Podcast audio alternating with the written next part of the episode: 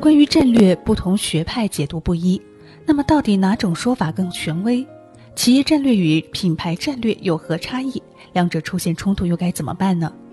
企业战略与品牌战略哪个更重要？如何才能共存共荣？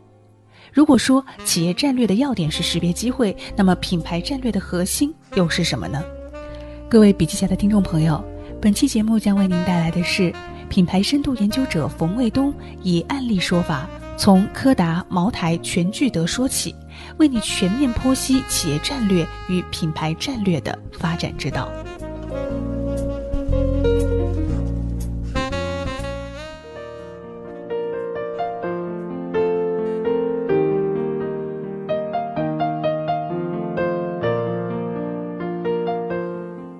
每个人在聊战略的时候，他脑中想到的都会是不同的事情，而我们就是在这样的状态下装模作样的交流，装模作样的思考。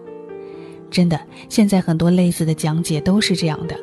说公平，每个人理解的公平都不一样；谈正义，你我对正义的理解也不一样。但是我们还是仿佛在有效的交流、有效的思考，其实呢，却是模模糊糊的，跟玄学一样。那究竟什么是战略呢？战略这个词有一个误区，在《定位》这本书当中，特劳特对战略的定义是，让企业和产品在潜在客户的心智中与众不同。对此，冯卫东认为必须要划分成企业战略和品牌战略，这是两个不同的东西。只有划分了之后，才能回答什么是战略。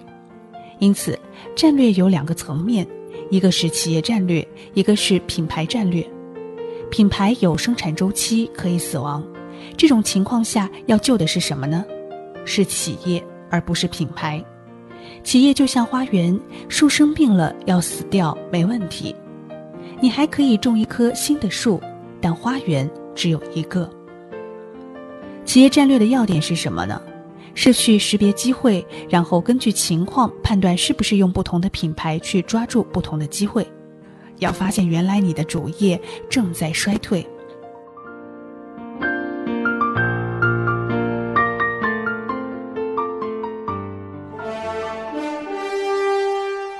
企业战略与品牌战略有何差异？两者出现冲突又该怎么办呢？企业战略与品牌战略哪个更重要？如何才能共存共荣？如果说企业战略的要点是识别机会，那么品牌战略的核心又是什么呢？各位笔记下的听众朋友，本期节目将为您带来的是品牌深度研究者冯卫东以案例说法，从柯达、茅台、全聚德说起，为你全面剖析企业战略与品牌战略的发展之道。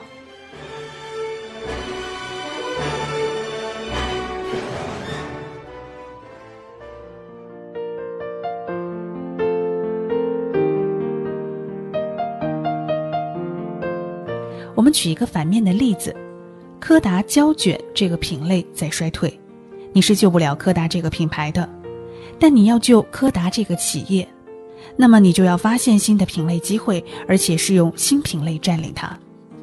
但是柯达拼命想做好，因为柯达在世界品牌排行榜上可是一个排在很前面的品牌，品牌价值很大，它不能让这个品牌死亡。所以，实际上，数码相机是他发明的。可是，数码相机本身也只是个过渡性品类，被手机取代了。这也是品类之间的更迭。我们再来举一个正面的例子，同样作为当时胶卷第二品牌的富士，却活得很好。为什么呢？他们把企业战略和品牌战略分得很清楚，看到胶卷这个品类日薄西山。但企业已经在生产胶卷的过程中形成了一些核心竞争力或技术，比如对胶原蛋白的处理和纳米的合成。他们仔细分析了这些技术之后，在新的领域发现了机会，比如一个是医学领域的纳米合成，另外一个就是对胶原蛋白的处理。这就还找到了一个领域——化妆品。富士推出了一个新品类叫艾诗特，这可能在中国不是那么火，在日本很火。它会让你焕发青春、美容除皱，就是基于胶原蛋白的研发，卖得很火。因为不知道这个划分，不少中国企业，甚至是一些经受了定位咨询的企业，像全聚德这样的企业，都在犯错误。接下来，我们再来举两个国内企业失败的案例：茅台，产品透支企业战略。这个怎么说呢？把茅台降价出售是其一，其二呢是新出茅台啤酒和红酒，还打出了茅台啤酒、啤酒中的茅台的广告。但这些打在公交车的广告，就是在毁灭它的价值，在透支茅台这个品牌，而且也没做好。同时，茅台为了短期销量，选择低价倾销，这也是在透支茅台的价值。早期企业名和品牌名一致，确实有着很大的优势。茅台作为一个品牌和一个企业，能获得双重的传播，但是因为缺少理论框架。往往这个有利因素也会变成不利因素，这时就没办法把茅台的企业战略和茅台的品牌战略分别对待。茅台作为一个品牌的时候，它是中国白酒的奢侈品牌，它是不能追求量的。真正的奢侈品牌要定期涨一点儿，宁愿让它的量下去，也不能降价把量拉上来。品牌战略和企业战略出现冲突时，如何处理呢？你可以收购第二品牌，或者推出第二品牌。最大的奢侈品品牌集团 LV 的集团，它旗下就有非常多的奢侈品牌。茅台当时也做了一个动作，收购喜酒，这本身是对的，但收购喜酒之后，却过于鲜明的把茅台印记打在喜酒之上，这就错了。喜酒有自己的定位和市场。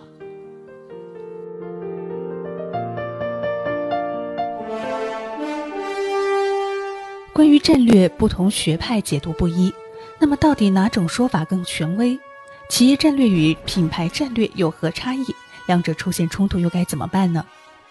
企业战略与品牌战略哪个更重要？如何才能共存共荣？如果说企业战略的要点是识别机会，那么品牌战略的核心又是什么呢？各位笔记下的听众朋友，本期节目将为您带来的是品牌深度研究者冯卫东以案例说法，从柯达、茅台、全聚德说起，为你全面剖析企业战略与品牌战略的发展之道。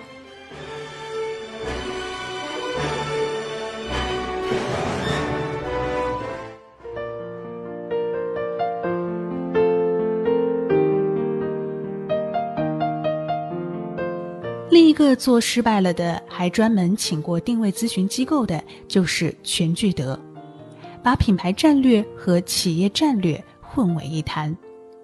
全聚德要成长，就一定要让全聚德这个品牌成长，这个逻辑是否有问题呢？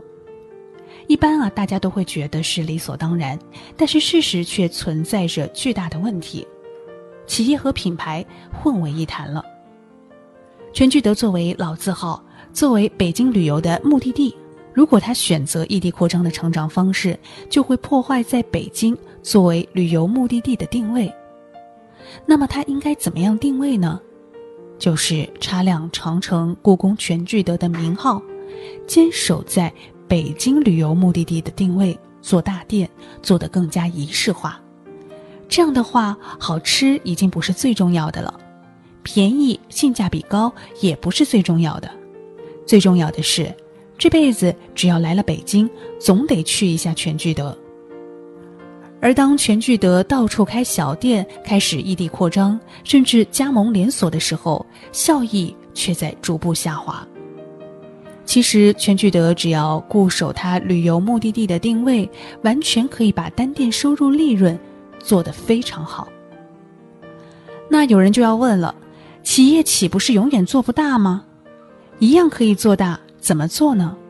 去收购其他的中华老字号，比如把武汉菜园记热干面这样的老字号收购了，又或者用你自己资本市场的团队打造一个中华老字号集团，这就完全会获得不同的战略发展空间。这就是分得清企业和品牌的好处。本期节目到这里就全部结束了，感谢你的收听。更多精彩的笔记内容，请关注微信公众号“笔记侠”，微信公众号“笔记侠”。另外，在我们的留言区进行留言和评论，有机会获得笔记侠赠送的小礼品。我是主播苏兰，我们下期节目再见。